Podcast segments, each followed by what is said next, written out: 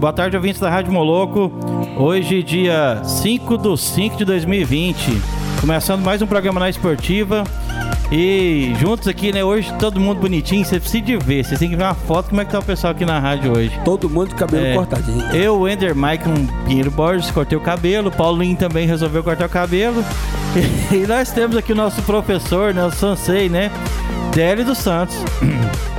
Délio dos Santos, que tem 35 anos de Muay Thai, 35 anos de kickboxing, 40 anos de eh, professor de defesa pessoal e militar, né? É, que, que honra, né, Paulinho, tá aqui hoje. Boa tarde, né, Paulinho? Como é que você tá? Como é que passou de ontem pra hoje, além de cortar o cabelo? Boa tarde a todo ouvinte da Rádio Moloco. Vamos até uma da tarde com a graça e a paz do nosso Senhor Jesus Cristo. Amém. Então, passei com a vontade, né? Que ontem rolou um churras e eu fui deixado pra trás. Você foi convidado, eu tava aqui, tava presente. Só pra dar aquela, né? Então é o seguinte, é, hoje nós estamos aqui na Rádio Moloco, no programa Na Esportiva, né? Todo mundo de cabelo cortadinho e, cara, uma com um convidado muito esperado, né? Eu, há tempo que eu tava tentando trazer o nosso amigo, né? O professor Sansei Délio dos Santos, né? Uma pessoa que é um ícone aqui na cidade, na arte marcial, né? Um camarada 100%, gente boa demais, que faz um trabalho é muito legal. Hoje todo mundo vai, quem não o conhece, vai passar a conhecer um pouco quem é o professor Délio dos Santos, né? E o trabalho que ele desenvolve, né? E com, não só com as organizações dele, mas também com a Cruzada pela Dignidade, né? Boa tarde, professor Délio dos Santos. Seja bem-vindo ao programa Na Esportiva. Obrigado na esportiva, Paulinho, Herboy, Fábio, Sebastião. Obrigado a todos os ouvintes aí desse maravilhoso programa. É isso aí. E nós queremos saber um pouquinho, é, 35 anos de história, né? Como diz, eu vou fazer 45 anos de vida agora, então dá, dá, dá quase a minha idade, já quase, só que o Délio é professor, né? É, de artes marciais. Então, eu queria que você contasse um pouquinho da sua história pra gente, é, como que você começou, foi alguém que incentivou, você- como é que foi, Délio? Conta pra gente. Então, Herboy, ouvintes aí da esportiva, é uma satisfação estar compartilhando com todos é, esses momentos. Nós temos 50 anos que a gente está praticando, desde 1968, no Rio de Janeiro, onde nós começamos lá na Vila da Penha, onde nasceu o Romário, né? E onde o Paulinho gostava muito de andar quando era menino, né, boy? Eu acho que ele andou naquele Rio de Janeiro inteira, a canela dele é do até somos hoje. carioca, né? professor Délio também é carioca, nós somos Pois é, carioca. isso. Mas aí o pessoal que mexe com o radar do Mirage estava precisando de consertar o radar inteiro no Brasil, em vez de ficar mandando ele para a França. E aí trouxe nós mais seis militares aqui para poder consertar esse radar inteiro da revisão geral, né? Que a gente chamava de quarto escalão na base aérea. E aí já tem 40 anos que nós estamos morando aqui na cidade, né? Que maravilha. Agora no, no, no karatê, no, no, no karatê nós estamos há 40 anos na- ensinando na faixa preta, 45 anos ensinando, independente da faixa preta, a parte de defesa pessoal. É, no kickbox, no Muay Thai, nós estamos militando já tem 35 anos, né? Através do grão-mestre Alessandro Máximo Gato, figura de referência para todo o Goiás, toda a Europa. É uma pessoa de, que mora lá no setor Jaó, né? E que de muita batalha, isso, que é conhecido de todo o público das modalidades de contato. É assim que é a história que a gente tem feito aí durante esse tempo. É, a Anápolis tem a vantagem de ter. Agora chama ala 2, né? Eu não dou conta de falar ala 2, não, mas é, pra mim é base aérea de Anápolis, né? É, eu também. mas aí é o seguinte: nós tivemos a felicidade de a gente estar na, na, na posição privilegiada e receber várias pessoas boas, né? Que vieram junto com a base. É o seu caso, né? Também. O Paulinho não, que o Paulinho veio pra outras coisas, ninguém Eu- queria o Paulinho aqui, não. Foi outra coisa. Eu vim pra dar aula de arrastão no liso do campo, na praia. Tem até isso- Vou contar a história do Paulinho depois. Eu vim dar aula de arrastão. Mas aí, então, assim, a base aérea trouxe muita muitas pessoas boas pra cá e pra, no, pra felicidade de nós anapolinos, né? É, com certeza. A gente fica feliz de, de tantas pessoas que vieram beber d'água daqui e não saiu mais, né? Não sai, não. É, E se sair, volta. você sai e volta. Se volta, eles voltam. O senhor, o senhor é da turma do Fernandão? É, Do, Do Fernandão? Fernandão não, o Fernandão é mais antigo, é o, Fe- bombeiro. Fe- o bombeiro, Ele é, Fernandão. ele é bem mais antigo, ele é bem mais Ah. antigo. Eu cheguei aqui em 79, né? O Fernandão chegou antes. Acho que o Fernandão é da primeira turma, né? É isso, Fernandão, é bem antigo. Ah, Agora, aquela base, igual o Evoy falou, é o seguinte: são praticamente três bases dentro de uma base só. Isso. Essa tal da ala 2, né? É. E é uma posição estratégica, realmente. Anápolis, é, Rio de Janeiro e o São Paulo tinham os mísseis SS-20 apontados para nós na época da Guerra Fria, né? Tão importante que a gente é. Nós Ah, é? tínhamos direito a um SS-20. É porque aqui, aqui, no def- caso de um conflito mundial. Tinha? Mostra a importância. aqui defende Brasília, né? Eles primeiro têm que atacar aqui para não ter defesa em Brasília. Pois porque é, senão gente- o- os aviões que já estão posicionados para decolar e defender Brasília. É, é. Né? Anápolis é Estrategicamente. estrategicamente é um lugar abençoado, né? Um lugar abençoado. Até na época de hoje mesmo nós podemos nos dizer abençoados, né? Claro. Estamos dentro do que se pode se considerar como não tão pavorante, né? É. Vamos falar sobre o esporte. Bom, três modalidades, né? Interessantíssimo: Muay Thai, kickboxing e defesa pessoal. Começou em qual? Eu comecei no, na capoeira, né? Capoeira? É, a capoeira foi Capoeira. 1968 na Vila da Penha e na Vila Cosmo, lá no Rio de Janeiro, comércio Torão. E o, a modalidade naquele tempo mais praticada, ao invés da regional, era Angola, né? Naquele tempo, é, quase todo mundo era angoleiro. É é porque, é, pessoal, é, sim, capoeira é um- uma tipicamente brasileira, né, a luta, mas é o seguinte, é bonito porque tem música e tal, Ótimo, Né? lindo, É, muito A capoeira era da base, né? empolgante. É, a base. Era, era da base pra muita coisa. Pra né? Isso, isso. Quase todos nós brasileiros jogamos capoeira igual jogar bola. Era da base direto pra base. Aí ele veio pra Pra base. base. e E o, da- cara, e o karatê só tem base. Só o karatê tem um montão de base. Tem um montão de base, É exatamente. barrido. Uma coisa leva o, o a estilo do seu né? o Shotokan, não, né? É, aí depois nós fomos pro karatê, depois da capoeira, né? Que É. a capoeira ela precisa de muita flexibilidade. Aqui nós temos aí os meninos, né? O, o Berrê, temos o Zulu, temos o menino Tucano, esses Tucano. meninos tudo bacana, né? O Tucano, por onde anda o Tucano? Aí eu não Você tem visto lembrado, ele? mas gente boa, mata Gente ele, o boa filho demais. dele, aquilo ali é uma Mas se o maravilha senhor tiver de o contato do Tucano, o senhor depois Vou, eu passo eu- pra trazer ele aqui. Com certeza, é Eu tô- mesmo, boa ideia. Tucano é um amigão nosso. Esse, Pois é. esse espaço aqui da Rádio Moloco, o programa na esportiva, é pra isso. trazer essa é turma toda. dar voz pra gente, né? Com certeza. Que ficou muito tempo aí esperando um convite de uma rádio ou outra, às vezes, pra falar. E quando chegava lá pra falar assim, não. não é, uma, é uma crítica, mas não assim, falando mal, Uhum. né? Mas é, a gente dividia o espaço com futebol. Ah, com Aqui, certeza. É, aqui você tem uma hora, professor Délio, para falar Especializado. do seu esporte. Você é o convidado. Então a gente não vai, não vai falar de mais nada a não ser Isso. hoje sobre a sua modalidade. Isso é importante, que a É, gente- é espaço curiosidades, rico, né? Isso. Curiosidades que a gente não Isso. sabe do esporte, a gente quer aprender hoje. É, Então, a vitória pro Paulo Gratão e o Genivaldo, que dois que antigamente sempre ficavam lutando pelo especializado, né? Exatamente. Um abraço pros dois, né? Lembramos dos dois É, aqui. é. Encontrei o Paulo Gratão esse O dia. Paulo né? Grato, eu encontrei com ele lá no Morro da Capoaba. Ele faz. é, como é que fala? Ele faz assistência técnica lá naquela Isso, torre. isso, né? isso. Na elétrica. Acho que ele é eletricista, né? Isso, isso. E o Genivaldo tá lá representando a gente em O Goiás. Genivaldo esteve aqui com a gente. É. Teve aqui o, o grande nosso amigo Genivaldo, um abraço para ele. E o deve, Josmar. deve estar, o professor Josmar também o teve Josmar, aqui. do judô, isso. É, é. então esse espaço aqui, tá vendo? Pra tá nós. trazendo, é pra nós. É, o, o- o filho do Sidney veio. O filho do Sidney. O Seu Sidney Sidney. começou comigo lá na academia. O Cidinho, o, Ci- o É, Cidão. ele co- começou lá comigo lá. Então, aí você Na tem. Pedovico. Isso, aí você tem é, vários outros. E quanta gente a gente tem pra trazer aqui pra cá? Olha o menino do Muay Thai que tá É. aqui, o Rosenberg, você não trouxe ele ainda Trouxe não? o Rosenberg. Ah, trouxe o Rosenberg Rosenberg, tem. isso. Veio o Rosenberg e o Jean Patrick, Bom, né? Jean, né? Isso, isso. É, eles Bom. vieram pra cá. Então tem. Então, assim, a gente tá e falando com o pessoal de Anápolis. E eu Isso. também tô falando com o pessoal que eu conheço fora de Anápolis. Pronto. Na- amanhã nós vamos estar fazendo uma entrevista diretamente de Florianópolis com quem? Pedro Bar, o Pedro André Barros, pai do skatista Pedro Barros, que é o bambambam bam, bam do skate mundial.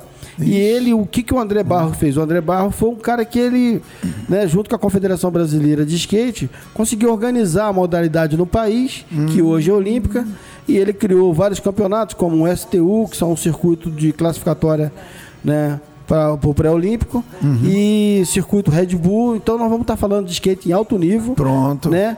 E de skate mundial, porque o skate hoje está forte. Lógico, tanto lógico. na mídia quanto de praticante no mundo inteiro. Então nós vamos estar fazendo Não, uma entrevista amanhã, diretamente. Isso. Ele lá de Florianópolis vai estar atendendo a gente aqui.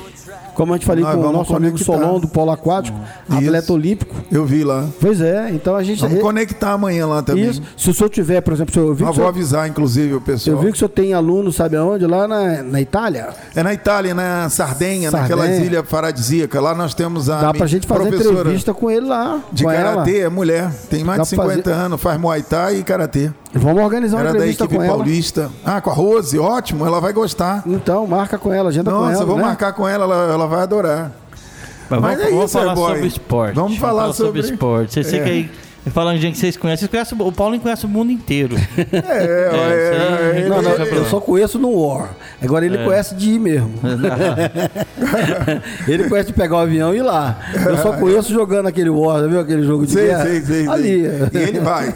ele vai. Professor Délio, depois de- dessa, do começo na, na, na capoeira, aí o que, que chamou atenção para ir para a segunda arte marcial? Que você é Foi muito poliatleta. importante isso mesmo, É. importante. É um ano e meio nós ficamos na capoeira e o que, que acontece com a pessoa? Boy, você perguntou certinho.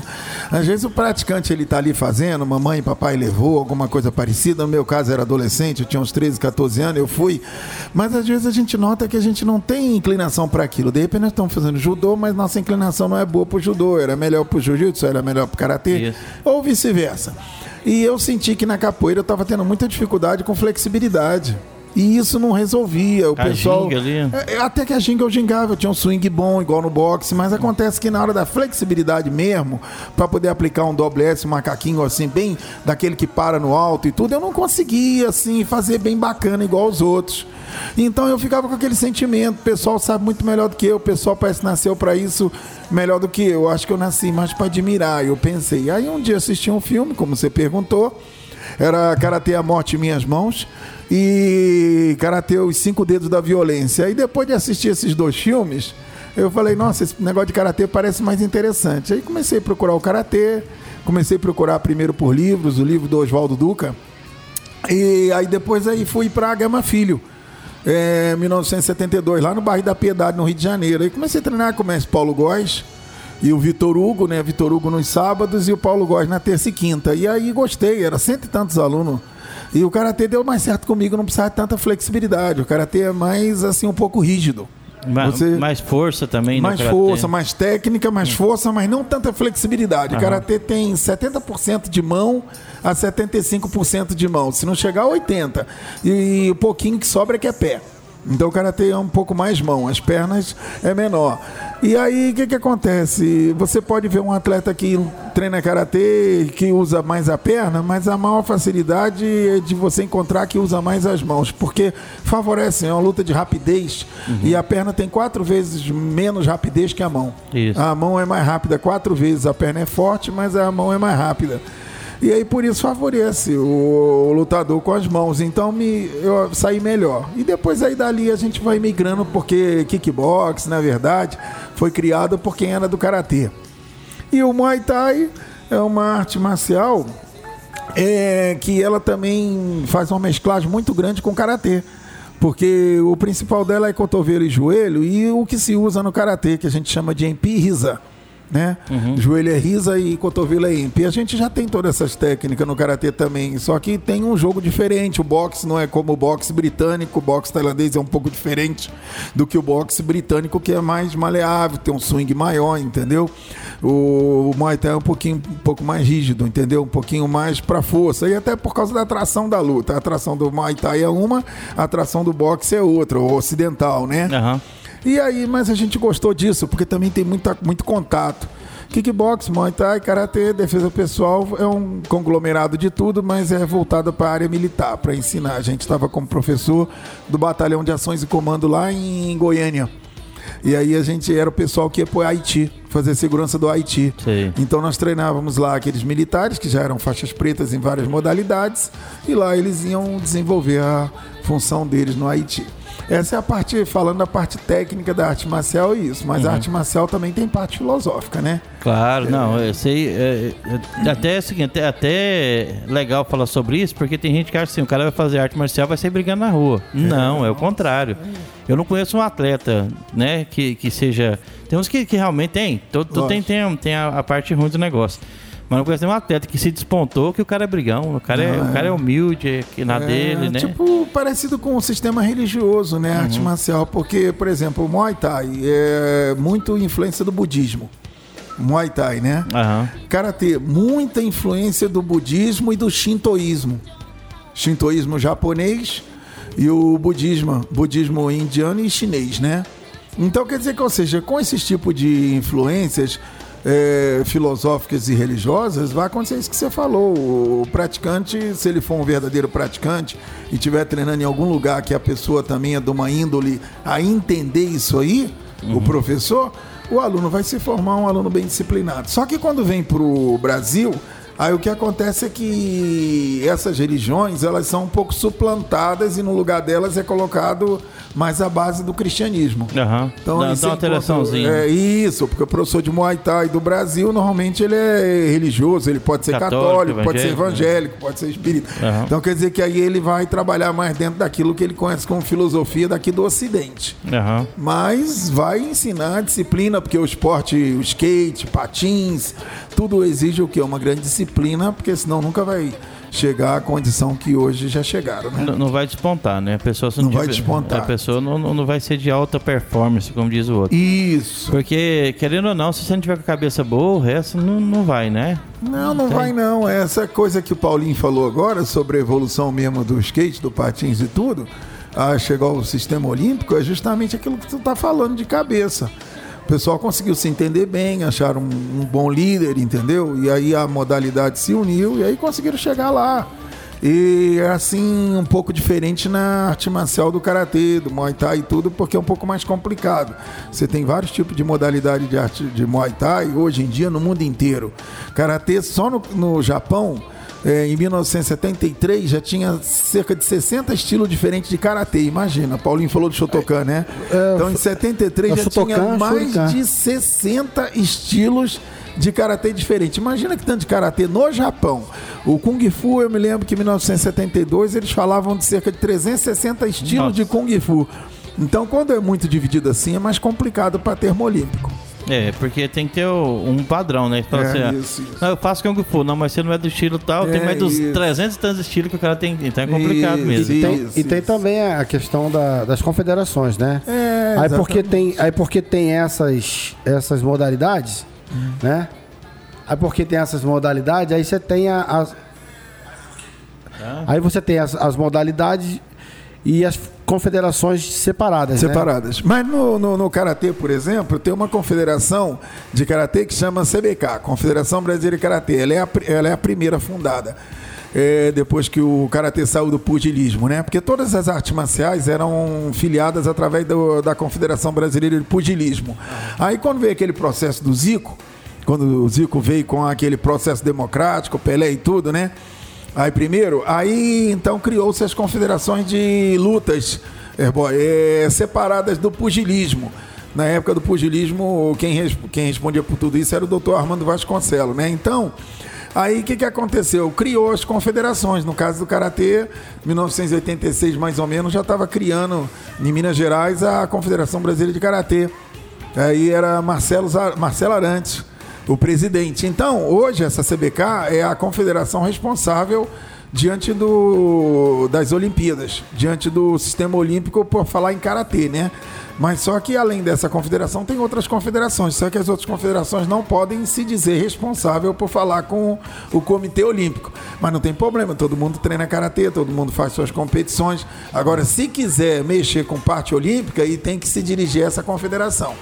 Então no karatê funciona assim. É, porque aí eles vão para um local só e dali. Obrigado, ali que vão. a- é, Tipo assim, as normas Isso. são a partir dali para As normas são do jeito que eles é, fazem. Então pronto. Então, Isso. né, tem um, um, um só é, Isso. confederação que que regulariza. regulamenta o sistema olímpico. Claro, Nós estamos. Aí assim já está feito no karatê já. Que aí, cara, tem dois comandando. Aí fala, não, mas não podia dar esse tipo de chute. Não, mas no meu É, pode. aí não vai Aí funcionar. aí não vai funcionar. funciona. E eu, né? inclusive, eu faço curso de arbitragem com eles, de vez em quando eles me convidam.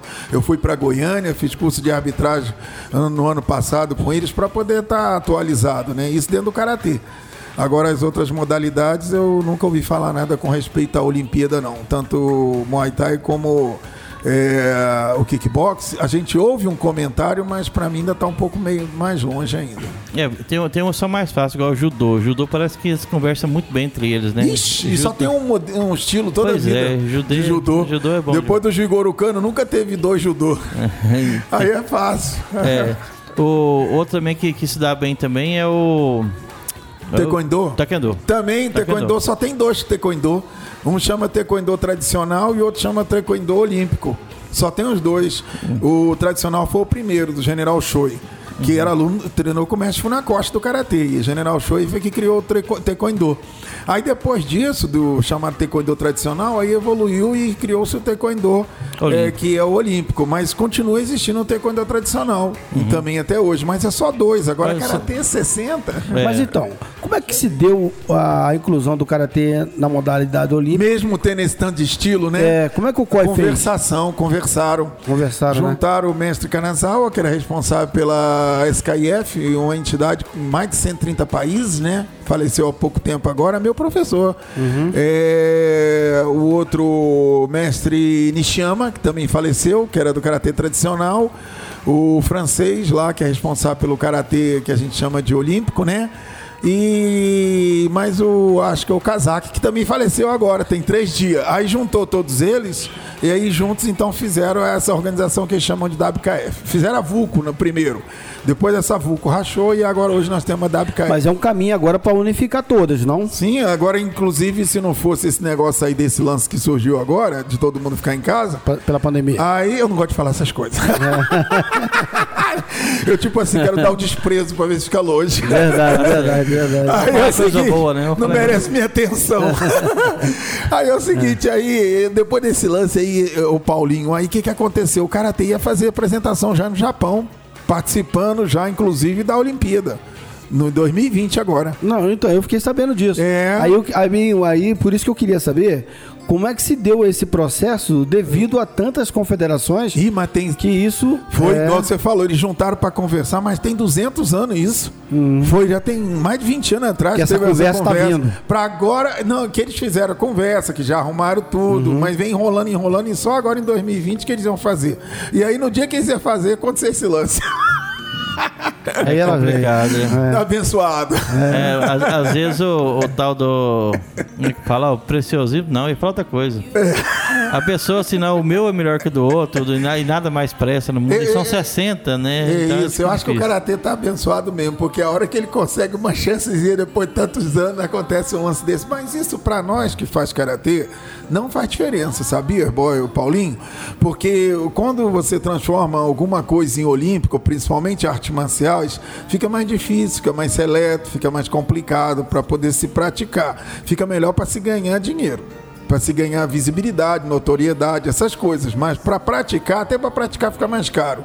Então é o seguinte, quando você é um esporte que não é olímpico ainda, então tudo fica mais fácil. É, isso aí. Nesse sentido da prática. Agora, o olímpico é só para quem é alta performance. Agora você vê quantos Neymar tem na vida, quantos Ronaldinho tem na vida. Ou seja, a maioria dos praticantes de qualquer coisa não são pessoas excelentes. Mas só o cara pra chegar lá nas Olimpíadas também, ele já, já é um campeão. Só de chegar lá. Então, e Né? só vai nascer uns dois, três, tipo assim, poucos campeões. A maioria do povo não vai ser campeão. Então quer dizer que a melhor utilidade, melhor uso é para a maioria das pessoas, não importa se é olímpico ou não. Nós recebemos uma menina aqui, esqueci o nome dela, a- a- que ela fazia. Ajudou, né? Ela entrou, A Mayra, a Mayra Cantuária. Ah, sim. A Ela, Mayra ela entrou no judô porque disse Eu que ela, ela tinha muita energia na escola e tinha que dar, uma, dar queimar energia, porque senão ninguém aguentava ela. E ela chegou, despontou norma- também, né? Normalmente a, a- Essa já era pra chegar, porque você pode ver o motivo que levou ela pra lá. E quase todos os campeões, Mike Tyson, é assim. É pessoa de muita energia. Esse vai ser campeão pra ele, Olimpíadas é importante. é só direcionar, né? Direcionando. É direcionar o, o- o potencial que ele tem, natural, Isso. Pronto. né, explosivo. Isso. E você começa a disciplinar ali, que a- e são lutas disciplinadoras. Disciplinadora. Tanto o karatê quanto o judô. A capoeira antigamente não era, agora passou a Agora ser. é isso. né? É cultura mesmo, É né? cultura, Reconhecida. exato. Então, Aí mudou coisa. o perfil. Perfil. Leva para um centro de excelência, Exato. trabalha hoje com os grandes profissionais que têm da educação física. E esse é o conflito do ter skate, que amanhã nós vamos estar abordando isso aqui. Ah, é? É, porque o skate tem assim. Tem o lado cultural do skate, que é o lado irreverente. Eu sei, eu sei. Eu E sei. tem aqueles que se opõem a ele ser Ah, olímpico isso. justamente com Por medo de isso. perder essa identidade. Entendi. Que é a diversão. Acho que talvez eles enfrentem o mesmo problema da capoeira. É. Quando, antes de ser regulamentada no Brasil. É, eu, eu, eu, eu, eu sei bem disso. A gente fazia apresentação de capoeira na UERJ, porque não tinha ainda a modalidade capoeira como professor, assim, de educação física. Eles não reconheciam. É isso. Aí a gente ia para dentro das, universidades fazer apresentação de capoeira. Né? Eu me lembro que eu fiz na Gama Filho, fiz na UERJ. na Gama Filho, na é, verdade. Fazendo apresentação de capoeira, justamente para poder mostrar a modalidade, os movimentos. Hoje eu não Isso. consigo mais, né? Porque eu tenho um tal de um pneu aqui, que é o pneu Ah, aço. eu, eu tinha, eu tinha medo de conhecer o Paulinho antigamente. Ele disse o caboclo mais brabo do Rio de Janeiro. ele, É, Eu também acredito tudo, que sim, acredito Fazia sim. tudo. Agora é o caboclo Parece que ele pacífico. converteu. Calma, é. ele, ele acho que ele foi arrebatado. Jesus, ele foi arrebatado. Jesus tirou o dente do leão. Só, pra lembrar aqui, gente, a Rádio Moloco, né? O nosso programa tá na loja iSystem, né? A iSystem fica na Avenida de São Francisco, número 278, bairro Jundiaí. E a iSystem tem produtos licenciados Apple e assistência técnica para todas as marcas. Então, quem quiser entrar em contato é no 3702-3772. E só um lembrete, tá chegando os dias das mães, seu E- presente tá aqui na iSystem. É isso aí, né? Be- be- Belíssimos presentes. A loja está aberta, né? Com aqueles cuidados, né? Que a gente está tendo, mas estamos aqui. E agora, para atiçar o Paulinho, Paulinho, o Mini Calzone está no iFood, né? Peça o seu com envio grátis. Consulte regulamentos sobre área de abrangência de entregas no app. E hoje eu fui iludido. Pensei que ia vir, É. acabou não dando certo. Mas vai, mas vai. É, vai mini cal... aí, o mini calzone, né? Foi aí recebi um mini caô aqui. Calzone, não pedi mais um dia eu experimento, um dia dá certo. E o mi- mini calzone tudo feito na hora, peça o seu já no iFood, né? Tem muitos sabores lá, mega irado, me- é, mega da hora e os smooths também que são pirantes.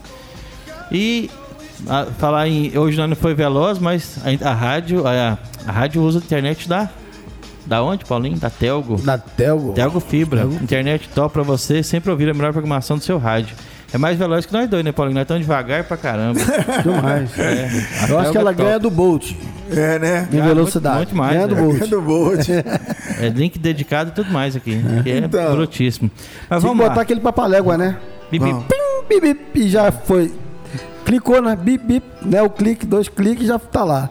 Telgo Fibra, isso aí. Professor Délio, mas assim, é, todo mundo gosta falou que você foi mudando e achou sua luta, mas qual, qual das lutas que você mais de- despontou? Que assim, que assim, eu sou bom nessa. Ah, tá, não, foi só o karatê. O karatê? A capoeira eu não, despon- não despontei nem no Muay Thai nem no kickbox, porque a capoeira, é, com um ano e meio de prática, eu nunca consegui quase nada, porque eu era muito ruim mesmo, de flexibilidade. O Muay Thai e o kickbox, eu despontei um pouquinho mais no kickbox, mas não foi competindo, foi só quando eu tinha exame de graduação. Em um desses exames de graduação, eu tive que lutar com, com um outro atleta que tinha 32 quilos a mais do que eu, né, e era muito conhecido no estádio de Goiás inteiro. Aí o que, que aconteceu? Eu fiz uma luta muito boa e por isso então eu me despontei um pouquinho melhor.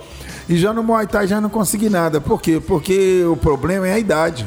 Quando eu comecei a fazer essas modalidades paralelas ao karatê, o meu forte era o karatê. Então eu também já não competi, já tinha 30 e poucos anos quando eu abracei essas modalidades, né? Agora eu tô com 60 e tantos. Então, o que que aconteceu? Quando você não compete, você não desponta. Agora eu despontei como professor, porque consegui formar muitos professores. Então, no kickbox, no Muay Thai, eu tenho cerca de 40 professores formados. Então, e, e Isso são, é importante. isso aí deu para despontar um pouco. Mas como atleta eu não competi. Agora, no karatê eu competi como atleta. E no karatê eu consegui despontar a nível estadual e a nível nacional, com títulos importantes, não a nível internacional. Não viajei, mas graças a Deus os filhos viajaram e tiveram a oportunidade de ser campeões eh, internacionais, mundiais, até inclusive dentro da própria Tailândia, que é Ó. o berço do Muay Thai. Claro. Tem um filho mais novo que foi campeão do tipo MMA, que é o estilo de luta É o que a gente, K2? Não, a gente não. conhece, não o MMA normal, Ah, a gente tá. conhece ele que a gente vê no Ultimate Fight aí, né? Ultimate Fight. Aham. Mas só que é o seguinte, tem o amador. Aí você pode ir no amador, não luta por dinheiro e é permitido o capacete, mas termina com nocaute. E ele já com 16 anos foi lutar assim dentro da Tailândia, esse é o campeão mundial. Maravilha, isso foi que ano? E Isso foi em 2014. E depois ele disputou o Mundial aqui dentro do, do Brasil, inclusive dentro de Anápolis, e ganhou do alemão. Já nas semifinais, aqui dentro de Anápolis, no ginásio internacional. Então quer dizer que assim, nesse MMA, ele é faixa preta de jiu-jitsu também, kickbox e karatê, esse filho mais novo. Eu tenho três filhos, né? Uma menina e dois meninos. A menina mora na França e treina karatê na França também. O karatê foi pra família toda. Então. Foi para a esposa também treina karatê. Meu irmão é professor de karatê no clube militar na Lagoa de Rodrigo de Feito lá. Há 33 anos meu irmão dá hora de karatê no clube militar, né?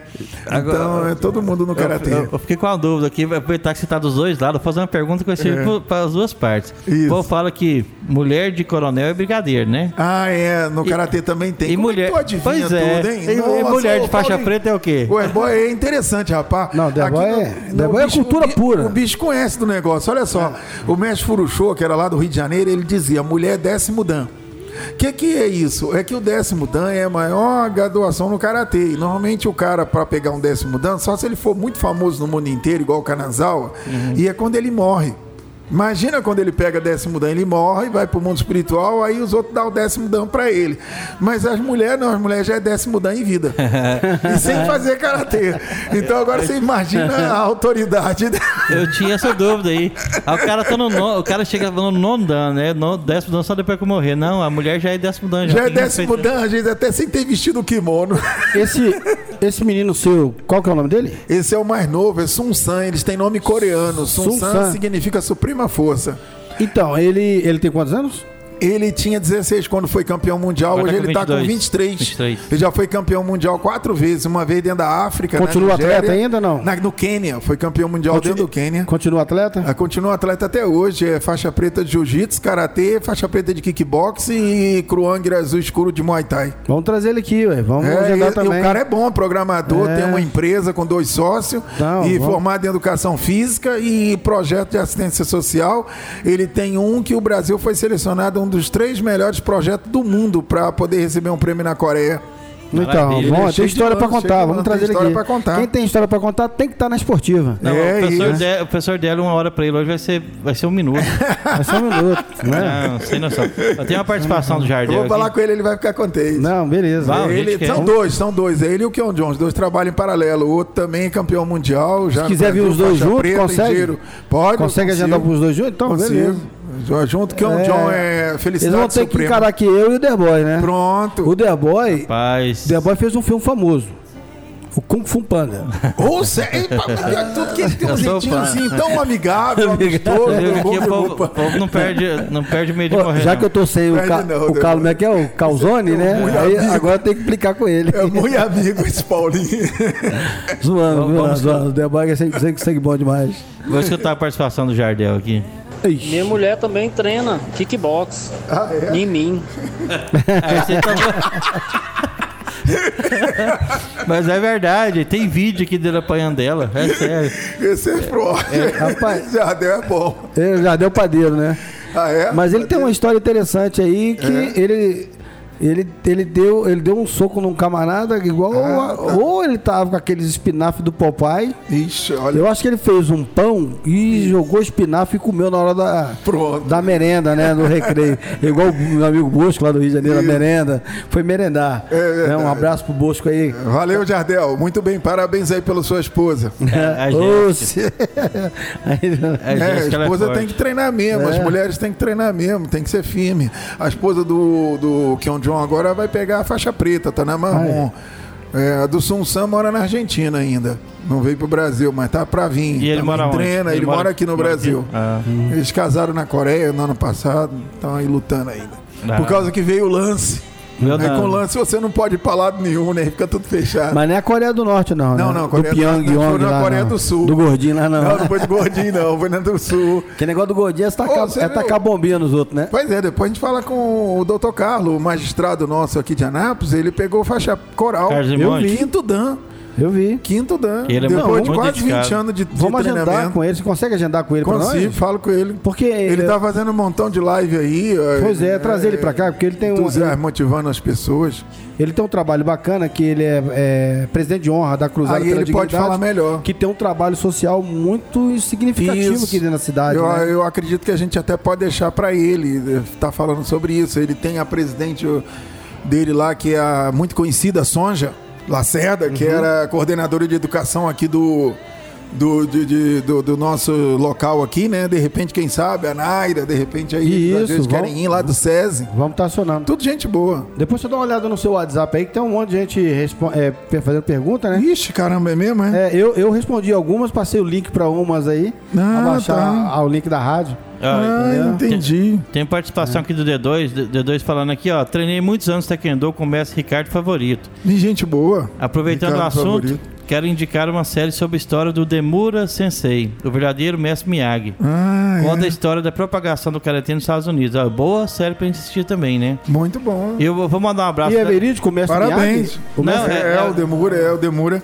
Onde tá? É assim, é, é como, tá. é como se fosse a história do mestre Miyagi, que é do Karate Kid, né? Isso, isso, isso. Aí é uma isso. história parecida, que é a Isso, verdadeira história, né, no Isso. caso. E o Ricardo Favorito é o presidente da Federação Taekwondo. Ah, é? É, o presidente. Não, o D2 fez. E fez quem trouxe o Taekwondo pra cá foi Celestino Sobrinho. Que era o Legal. professor de todos eles. Era do Rio de Janeiro, o É, sobrinho. o meu pai, o meu pai Você lembra do sobrinho, né? Lá lembro do Rio de. Janeiro. O meu pai era é, Celestino. Aqui Eu- o, É, o, Celestino. o Renato Falcão, Falcões, né? Falou, estou Ah, ouvindo. mestre." Teresópolis. Mandou um abraço pra ele. Ele falou, tá ouvindo. Tá Ah, ouvindo. e ele também trabalha com rádio. Né? Lá em Teresópolis, o Ah. bichinho. E é quinto dan de Ó. Karatê. E aqui, manda um abraço aí pro Tião, Tião é, cabeleireiro que tem o salão. Você acabei de sair de lá, né? Você tá aí na escuta também, ó, lá no Leopoldo de Bulhões, número 124, sala 2, gente. Quem quiser vai lá conhecer o Tião lá, que é meu cabeleireiro há muitos anos. Por isso deu, deu no sinal, deu um aqui. trato muito bom, né? Ficou bom, fica até mais É. magro. Depois que você corta a cabeça, fica até mais magro. Ô, parabéns aí, Tião. É mesmo. Kyung É, Jong. Não, o Keon John. É o Keon John. John, irmão do Sun San. Isso, ele tá aqui, ó. Ele tava falando que não tava conseguindo acessar, mas ele falou que já conseguiu. Ah, então Tá, aí, tá na escuta. tá na escuta. Manda, Pronto, manda aí- pergunta que a gente responde você aqui Pois na é. hora. Eles vão vir aqui então. Mas, gente. então, então é o seguinte, Sensei, o... a questão do karatê tem a parte da luta e tem a parte imaginária, que é o, que é o E os Kihon ah, são feitos no- como imaginário. imaginário. Não é. é uma luta real. Esse aí não vale pontuação nem Olimpíada, nada não, né? Não, Não, tem, não. até Tem? vale. Não, na Olimpíada não. Na Olimpíada não. Na Olimpíada só tem comitê mesmo. Chá e comitê, não me lembro se tem catar. Acho que é mais o comitê. Agora, esses outros sistemas aí foram feitos para a pessoa chegar à luta final. É um sistema feito para chegar à luta final. Só que os outros sistemas que não são olímpicos adotaram esses sistemas aí para criança. Então eles até tem uma fita antiga chamava Rabataque, o progresso das crianças no karatê. Em vez de colocar a criança para lutar de contato, é, aí coloca a criança para lutar de distância. Então uma não acerta a outra e aí julga qual que foi melhor nas posturas, aquela coisa toda. Só que isso não tem a ver com Olimpíada, né? E adotado por algumas confederações. Agora, essa confederação que é do sistema olímpico não mexe com isso, ela só mexe só com coisa olímpica, né? Entendi. E foi bom você ter tocado nisso, porque a alma do, do- de chegar na luta é esse esquirrom. A gente tem vários que chamam, né? Gorron Comitê, Sambon Comitê, Quirron Comitê, Juipon Comitê, Okuri Comitê, Yakusoku Comitê. É todo tipo de lutas para chegar na luta final. Aí a luta final de competição chama Shiai Comitê. E a luta que não é de competição, mas que é uma luta mais real, que é de contato mesmo para acertar de verdade, chama Ju Comitê. Essa Ju Comitê não tem tempo para acabar, não. Depois que começa, vai até o fim. E também não tem juiz. Luta, ah, É? como a gente diria É no- vale lá no Rio mesmo de Janeiro, a Vera, né? A Vera. É, é, vale tudo. Vai no chão, faz o que quiser. Chama Ju Comitê. Chama livre flexível. Essa daí normalmente não tem nas academias, não, porque senão a academia não vai ter dinheiro para Esse é o pagar o vale tudo, aluguel, né? Esse é o vale tudo, então. Pro resto É, da a vida. academia precisa de pagar o aluguel, né? Então é melhor deixar os. É verdade. Fica mais longe. É verdade. Você- fala dos assuntos legais, até sabe por que, que você falou? Porque nessa época de hoje, as academias de artes marciais não abriram ainda, tá abrindo as de musculação. Aham. Mas a academia de artes marciais, elas também têm que abrir. Nós estamos em 56 cidades, né? Das 246 existentes no estado. E agora os professores de karatê, de kickbox, muay thai, eles estão fazendo vídeos mostrando, principalmente os de karatê, principalmente, que dá para treinar o karatê a dois metros de distância. Não precisa de ficar perto. É, Dá- você vai treinar, né? Foi porque você falou agora dos Quirron. Você falou dos Quirron. Aham. E esses Quirron é que permite a academia abrir. Não o comitê propriamente dito, a luta, porque a luta tem que ter contato. Mas se fizer os Quirron, dá para fazer a dois metros de distância. Os Kata também dá para fazer a dois metros de distância. Muay Thai também. Muay Thai tem muito hoje em dia é o pessoal que procura Muay Thai mais para poder forma física, para fitness, né? Para emagrecer, essa coisa toda. O Muay Thai usa um pouquinho mais a perna também É Karatê. isso, isso. Mas eles eh, o Muay Thai trabalha muito parte de condicionamento físico. Então dá pra pessoa voltar a treinar. Porque ela não precisa de ficar tanto junto uma da outra. Então as academias de, de kickbox, de Muay Thai, elas podem sim voltar a treinar. Elas têm condições de cumprir as exigências da Organização Mundial de Saúde.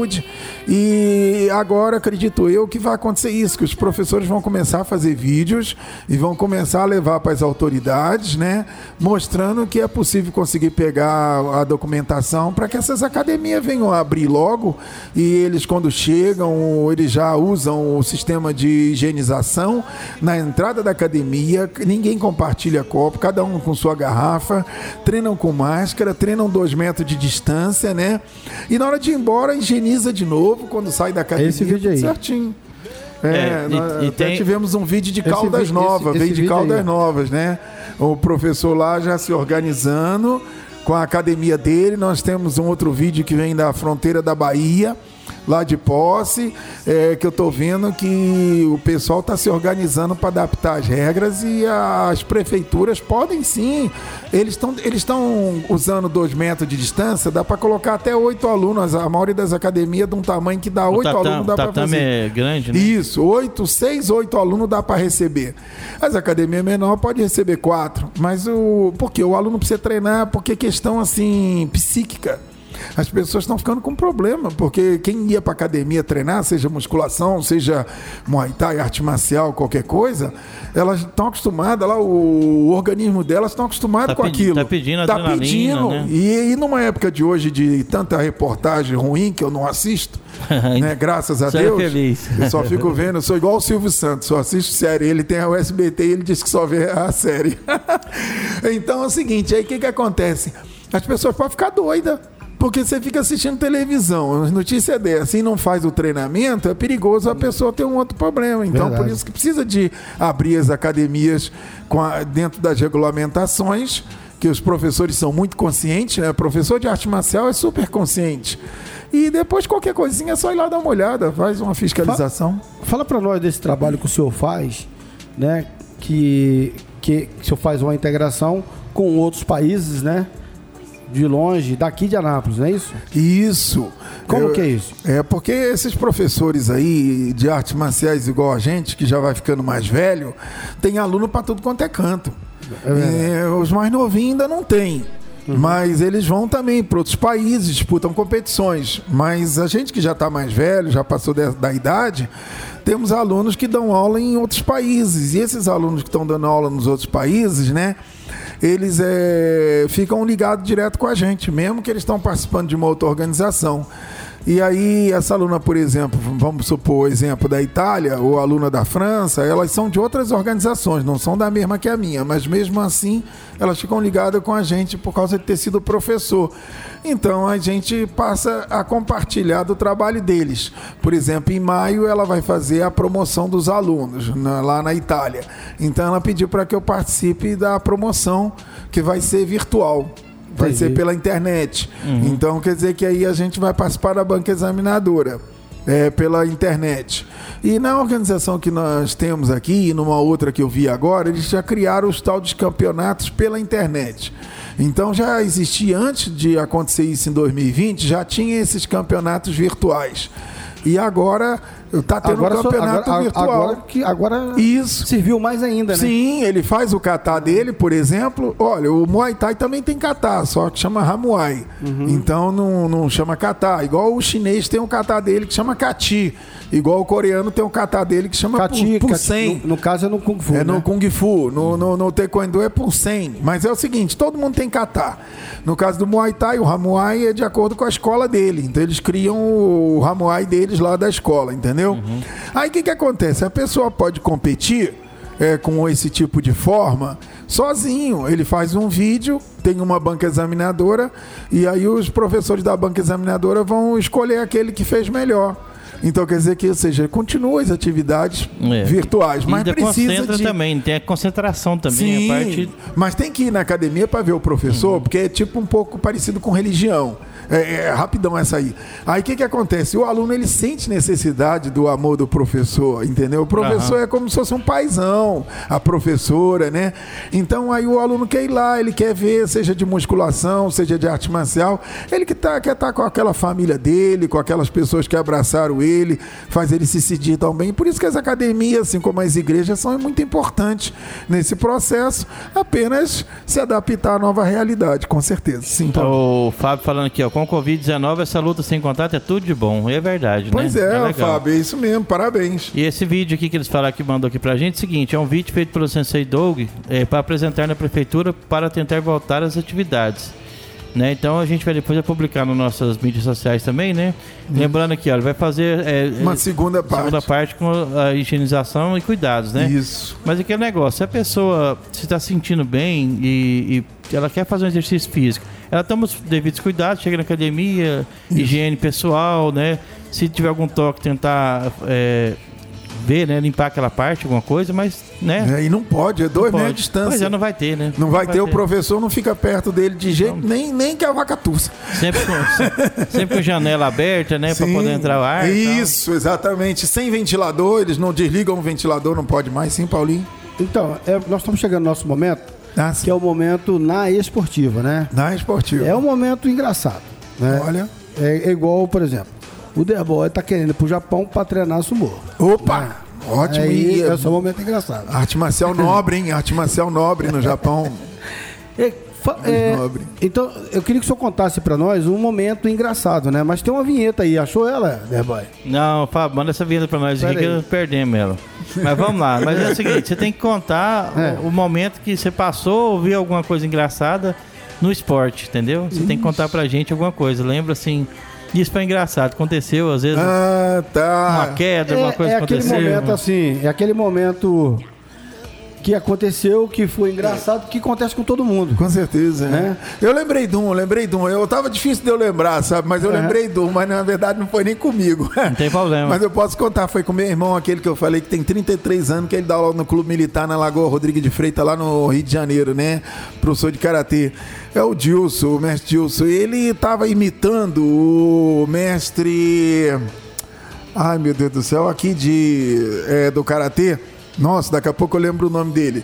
Aqui do. que fica aqui no México, né? Que é o nosso representante. Aí é o seguinte, ele tava no. Como é que chama? No vestiário imitando o mestre, né? E aí, de repente, o pessoal parou, assim, um pouco de rir, e ele já percebeu logo. Ele falou assim: tá atrás de mim, não tá? aí o Aí pessoal não. falou assim: tá. Aí ele falou assim: pô, agora já falei mesmo, cara. mas, rapaz, ele ficou sem graça, mas ele falou só: já falei mesmo, agora fazer o quê, né? Inclusive, tava pra esse mestre agora, é, não sei o que que deu um branco aqui, pra ele tá vindo aqui é, em novembro pra dar o curso pra nós no Rio de Janeiro. Nós íamos fazer o curso com ele lá. Mas agora com esse lance aí, eu acredito eu que esse ano nosso aí. Nem para novembro eu acredito que ele não venha, não. Nós perdemos também de receber o mestre Murakami, que estava vindo do Japão aqui para Anápolis também. Ia vir para o Brasil, ia vir dar curso em Anápolis em junho. Mas aí com esse lance também não veio, o Murakami. E. Mas o outro, ele deve vir em novembro. E meu irmão tava imitando ele, ele tava lá atrás. Aí esse meu irmão ele tinha tava, mania- ele tava atrás dele. né? é, porque meu irmão tinha mania de imitar os mestres, né? E aí o cara tava atrás e ele não gostou, ele ficou Ah, muito grilado. E meu não- irmão viu que ele não gostou, aí não adiantava pedir desculpa. Já foi. Aí É. falou assim: ah, já foi mesmo, já falei, agora deixa. Aí o cara também não, liga, não grilou com ele, não, É, né?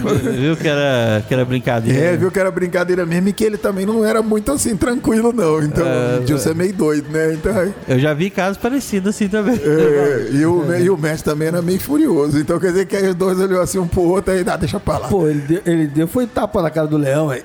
É, o- foi, foi, foi, foi. O mestre tinha aquele tipo que tem aqueles mestres assim, todo professor é bonzinho, mas na hora que aparece assim, muitas vezes tem que parecer meio mal pra todo mundo ficar quietinho. E ele é desse tipo, né? Mas na verdade, no fundo, no fundo, todo mundo é legal. Vam- Vamos falar sobre hoje, que assim, nosso tempo que tá meio curto, a gente, a gente vai ter que estender um pouquinho hoje, porque tá, tem muito assunto. Hoje, aonde que a pessoa vai pra te encontrar pra aula do, do, do karatê? Então, eu não dou mais Não? aula de karatê, Parou? não. Eu dava no tempo que o Paulinho tava lembrando ali, quando Hum. era tudo mais fácil. Antigamente esse tempo agora não volta mais, criou o tal de marco regulatório, agora tudo é mais difícil pra gente fazer trabalho social. Mas quando não era, a gente estava dando aula para as crianças. Eu, eu voltei a dar aula para criança. Depois que passou isso, então eu não estou dando mais aula no ser particular. Eu dou aula só né, para uns dois ou três alunos particulares, né? E aí o que, que acontece? É, é por- também por uma atividade social. Porque cada aluno desse ele tem uma representação na sociedade e um dele é, é portador de necessidade especial. Então por isso que eu dou aula, dou aula para ele. Ele treinou comigo o quê? Quase praticamente 20 anos. Hoje ele é faixa preta quarto dan. Ó, E isso, portador de necessidade especial, cadeirante, então é uma pessoa muito maravilhosa, formado, muito bom, né? Quando ele nasceu, ele já fez oito cirurgias, logo que nasceu. Eita. Então é um gigante, né? Um campeão.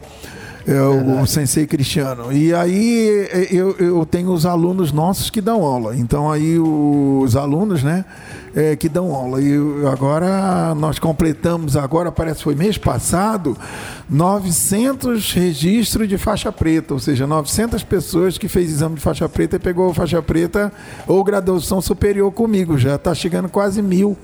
E para formar esse tanto de, de faixa preta não é fácil. é chão, hein? Não é muitos professores de artes marciais que têm 900 eh, graduações feitas assim, sabe? Ou quase mil. Meu professor, quando faleceu, tinha 67 anos, ele tinha 800 e pouquinho. Então é um pouco difícil. Mas nós estamos conseguindo. E mais Então, onde que é a assim, academia?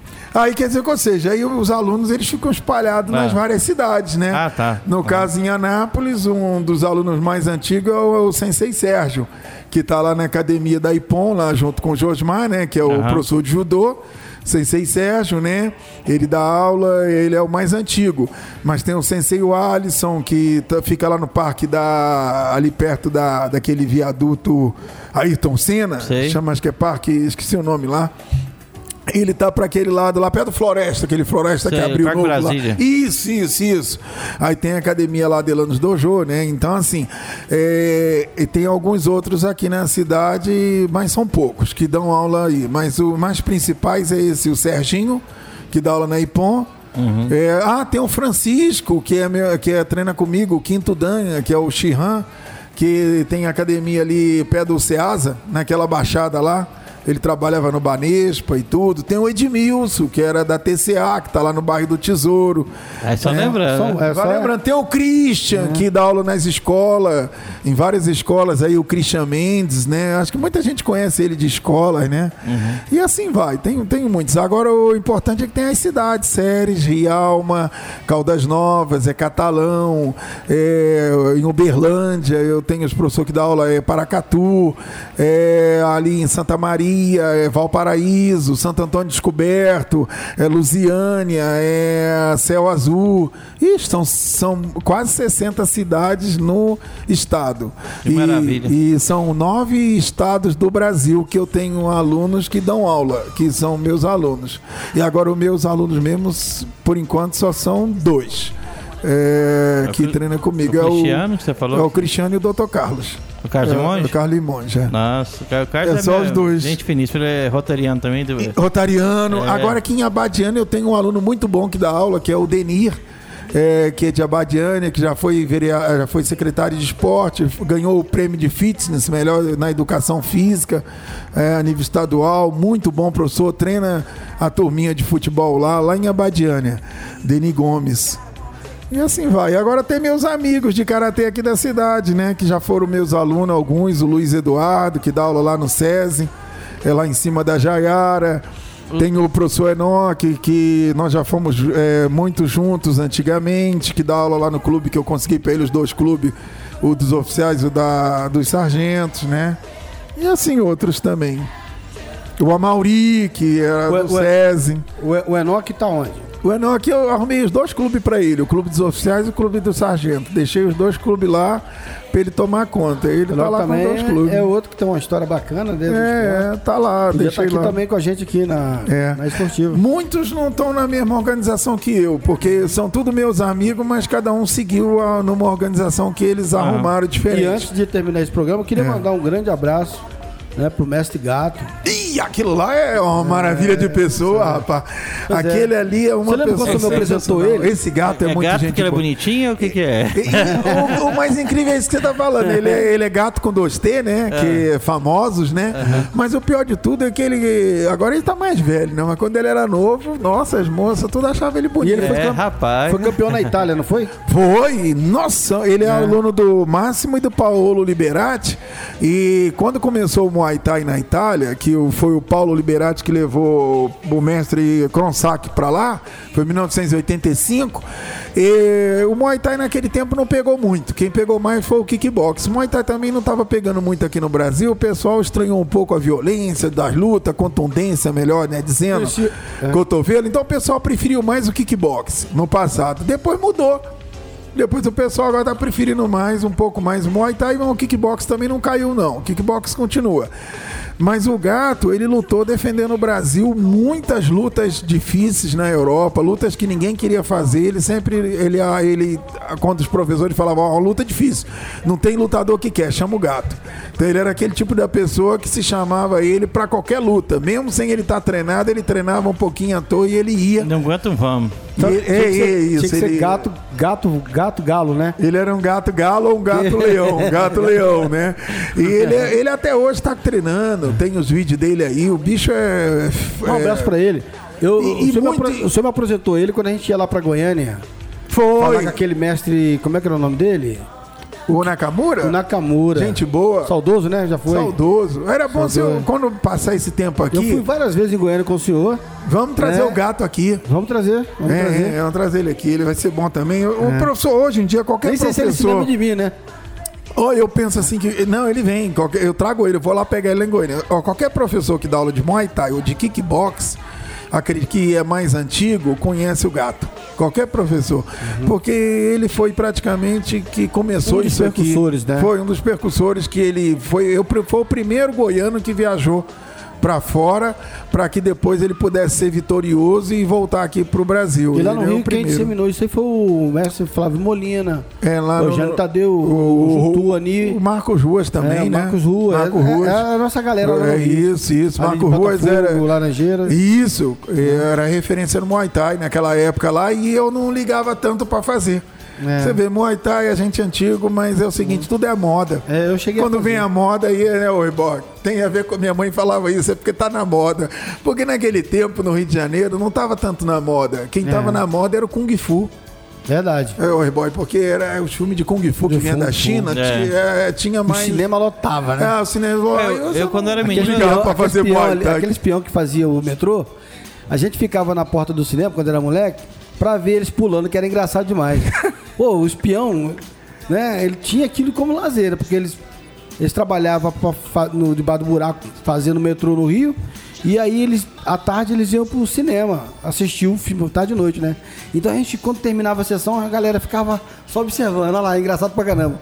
Os paraíbas saía tudo lutando, rapaz, na rua, fazendo catar, imitando o, o golpe que eles viram, né, ali. Então, Você vê que o chinês- É hilário demais. O chinês saiu na frente, sim, Reborn. O Bruce Lee, né, também, tipo, quando era menino, era Bruce, só via Bruce Lee. tudo Sim, era- sim, o, sim. O Kung Fu teve uma época, hoje o Kung Fu parece estar meio apagadinho, não tá tão igual era antigamente, eu acho. É, é, Mas é, eu- é, era o mais. Muay Thai tomou. O Muay Thai o- que antes só que não hoje, tinha tanta é UFC, né? visibilidade. No mundo inteiro hoje, o Muay Thai. Ele tá, tomou uma visibilidade, como você, você de novo, mais uma vez, muito feliz em falar isso. Porque uh, ele falou, Paulinho, certinho. Rapaz, a gente não tinha filme de Muay Thai que a gente via na década de 70. Não tinha, não. Não. Você não conseguia ter acesso. Quando você via um, um pouquinho de Muay Thai ou alguma coisa que parecia Muay Thai, era aquele Muay Boran antigo que os lamas do Tibete nos filmes de Kung Fu faziam. Então, ou seja, ou seja, o filme, na verdade, era chinês, era de Kung Fu, mas eles davam uma pontinha para colocar um lama lá do Tibete, que na verdade tinha um Mayaboran. O O, cara dava uma canelada, dava uma cotovelada assim, parecia um pouco Muay Thai, que não é o Muay Thai de hoje. Mas o Muay Thai de hoje, que se tornou bastante visível, é um Muay Thai até um pouco. tem muita influência europeia no Muay Thai. Você pega aí esses lutadores mais famosos, Bacal, é, eu esqueci o nome do Sunshine. Você pode ver que o Muay Thai deles é muito diferente do Muay Thai assim, tradicional antigo, né? Tem, tem muita inovação, o Sunshine mesmo, lutador de muitos recursos. Então o Muay Thai ele tomou muito, como você está falando, né, boy? Um pouco do espaço. Entendeu? E o Muay Thai se tornou uma coisa muito comum, né? E de repente tomou um pouco do espaço do Kung Fu, se você Vê- quer falar comendo- a verdade. Veio comendo pelas beiradas, né? Vem Ele comendo apareceu pela pouco, beirada, isso. apareceu. Isso, isso. E você vê que, que Muay Thai nem, nem minha praia assim especial. Muay Thai eu sou mais praticante porque eu gosto. Mas não porque eu tenho muito aluno de Muay Thai, ou professor, meus alunos mesmo são mais de karatê. Mas é que eu gosto de fazer Muay Thai. Eu gosto de luta que tem uma contundência maior. Mas aí eu podia estar aqui falando só do karatê. O Muay Thai não vai me dar dinheiro. Mas é o seguinte, muito dinheiro, né? eu- Mas você vê que nós falamos no programa aqui de um montão de coisa em favor de outras pessoas que não estão aqui no programa. Não é verdade? Verdade. Quem ganhou com isso foi o professor de capoeira. Né, Paulinho? Quem ganhou com isso foi o professor de Muay Thai, quem ganhou com isso foi o professor de kickbox, porque esses outros professores, nós falamos de judô, nós falamos aqui de jiu-jitsu, Quer dizer que todas, tudo coisa que nós não vamos dar aula disso. Então nós abrimos um espaçozinho aqui, nós podemos dizer que isso aqui foi mais artes marciais, não foi tanto só karatê. Pois é, Não, mas foi, é. foi bacana. é E bacana também demais. mostrou um pouco de altruísmo, porque o mundo de hoje precisa de altruísmo, não é muito egoísmo. Eu venho pra cá e fico falando só de karatê, que é uma coisa que interessa a mim. Quer dizer que, ou seja, quantas pessoas tem na rádio aí que estão ouvindo e que tem, praticam outra modalidade? Verdade. Então, por isso eu achei bastante boa o trabalho de vocês nesse sentido. É, mas é que o programa é aberto a todos os esportes. Agora, eu vou ser bem sincero, eu nunca peguei um entrevistado que tem a bagagem que você tem. Nunca, que bom, né, Paulinho? É. Pelo menos Sabe? valeu Não, a mas pena assim, ter vindo, ah, então, não, né? o papo tá legal demais na conta. Pena que é uma hora de programa e a gente tá finalizando já. Mas é o seguinte, a gente vai ter que trazer, né, você aqui de novo pra falar um pouquinho mais, porque é muito bom. Eu tô aprendendo aqui horrores hoje, é, assim, Ah, é importante. muito feliz. Mas isso é, é, sim, é da minha parte só gratidão e da sua, a sua parte que ele faz é, é humildade, né? Porque a pessoa chegar aqui, igual você falou, não olhar só pro para ele, olhar para os esportes em si, né? Só agradecer mesmo. Sua Falar que você é, tem conhecimento, é né? muito bom, muito Obrigado. bom escutar. É, talvez é igual minha mãe falou, né? Depois se a gente viver um pouco mais de tempo, é importante fazer, ver que valeu a pena, né? Aqui, ó. Participação aqui, ó. Programa top hoje, hein, Dayboy? Parabéns ao participante aí de hoje. Então, o Jardel falando aqui já tá. Valeu, já tá. Jardel. Tá todo mundo, tá todo mundo aqui. Teve um que caiu, Já deu aí a caiu. esposa dele lutadora, né? É, é, é, é, o- ele é o Spear da. da Faz da- kickbox. Aham. O, o vou filme, o filme do, do, do, de kickbox é o Wong Beck, né? Você Ah, viu? Assistiu? do, do, assistiu? do Muay Thai, né? É, do Muay Thai. É, Beck Tom- e depois do Protetor. Tom Jha.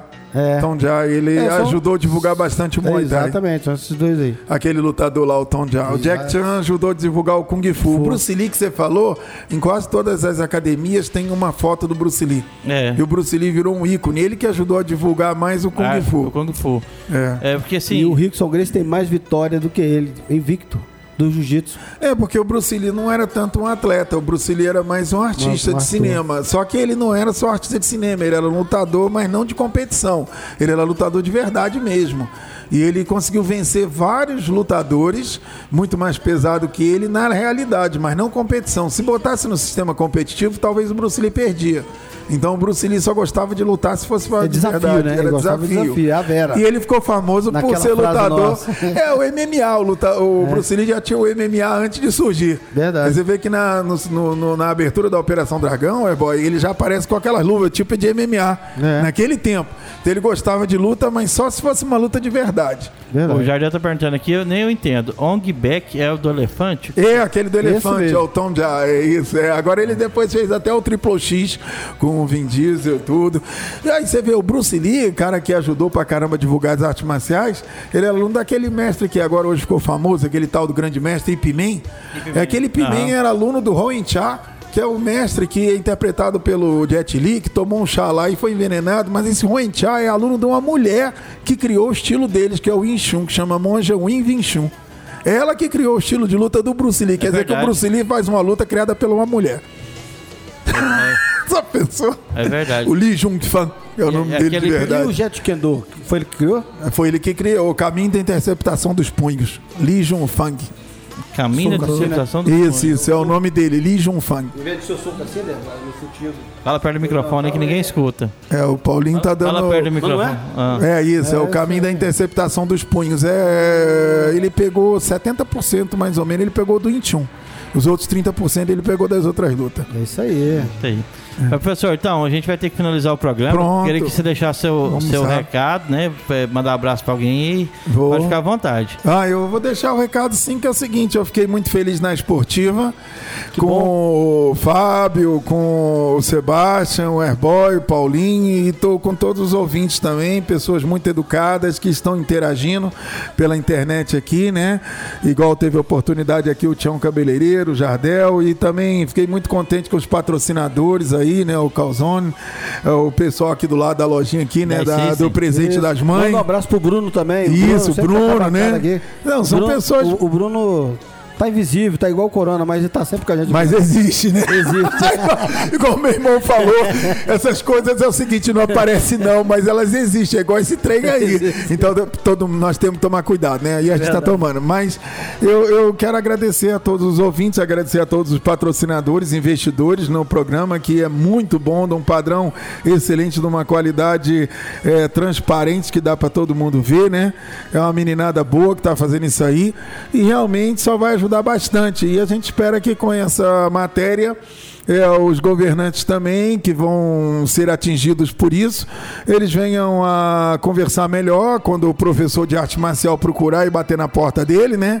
Para que ele veja o quão sério é aquela pessoa e mesmo com fiscalização, é, permita que ele possa abrir lá o estabelecimento dele dentro de todas as regras da Organização Mundial de Saúde e ele possa não só satisfazer a ansiedade dos seus alunos, como também muitas vezes ele vive apenas disso, ele também possa ter o sustento na mesa dele também, porque a gente se encontra numa situação difícil. Nós podemos é, ir para o céu, partir dessa para uma melhor por gripe, né? Mas também nós podemos ir para o céu por falta de comer, né? Então quer dizer que, ou seja, Verdade. no final das contas nós temos que conciliar as coisas para que no final das contas a gente possa ficar na Terra por enquanto, que a O gente está meio novo. Fazer um equilíbrio, né? Deixar o céu para depois. É. Muito obrigado a todos, irmão. Obrigado e parabéns vocês, porque são muito inteligentes na hora de fazer as perguntas. Ah, obrigado. Paulinho, vamos nessa? Vamos nessa, obrigado a você que ficou ligado com a gente aí até uma da tarde. Hoje aqui com eh, essa entrevista espetacular com o meu amigo professor Délio dos Santos, né, que muito nos enriqueceu de conhecimento, né? Quero mandar um abraço pro Jardel, para todos os que participaram com a gente, né? E, e é isso, né? Faltou só o calzone. Mas vai, mas vamos ver se amanhã a gente consegue pedir ele aqui. É, pra- então tá chega valendo. mais cedo, né, Paulinho? Não, não chega mais cedo. É, e aquele, aquele pãozinho do Fábio também, né? É, o Paulo tá fazendo hoje, vamos ver amanhã. É, vamos lá. Da, fo- da Forno Albuquerque, né? Forno Quem quiser pedir no 985583695. Mas vamos lá, gente. Hoje eu tô muito feliz. Nós recebemos aqui o professor Délio, né? É, Délio dos Santos. E quem quiser é, falar com ele depois, manda contato que a gente direciona vocês para eles. Para ele, né? Mas é o seguinte, eu fiquei assim, lisonjeado. Eu tô saindo aqui uma pessoa diferente. Muito obrigado pelo- por hoje, professor Délio. Obrigado, Obrigado. Paulinho. Obrigado aos ouvintes, Ardel, Tião, todos que estão ouvindo. É, Mandar um beijo pra Fatinha, pra Ana Vitória, pra Ana Carolina, pra Ilma e todos que, que tiveram paciência de estar com a gente aqui hoje. Então amanhã estaremos aqui de novo, mais um programa na Esportiva ao meio-dia. Um abraço, até lá. Fui. Os- Vamos. Osso, obrigado. os-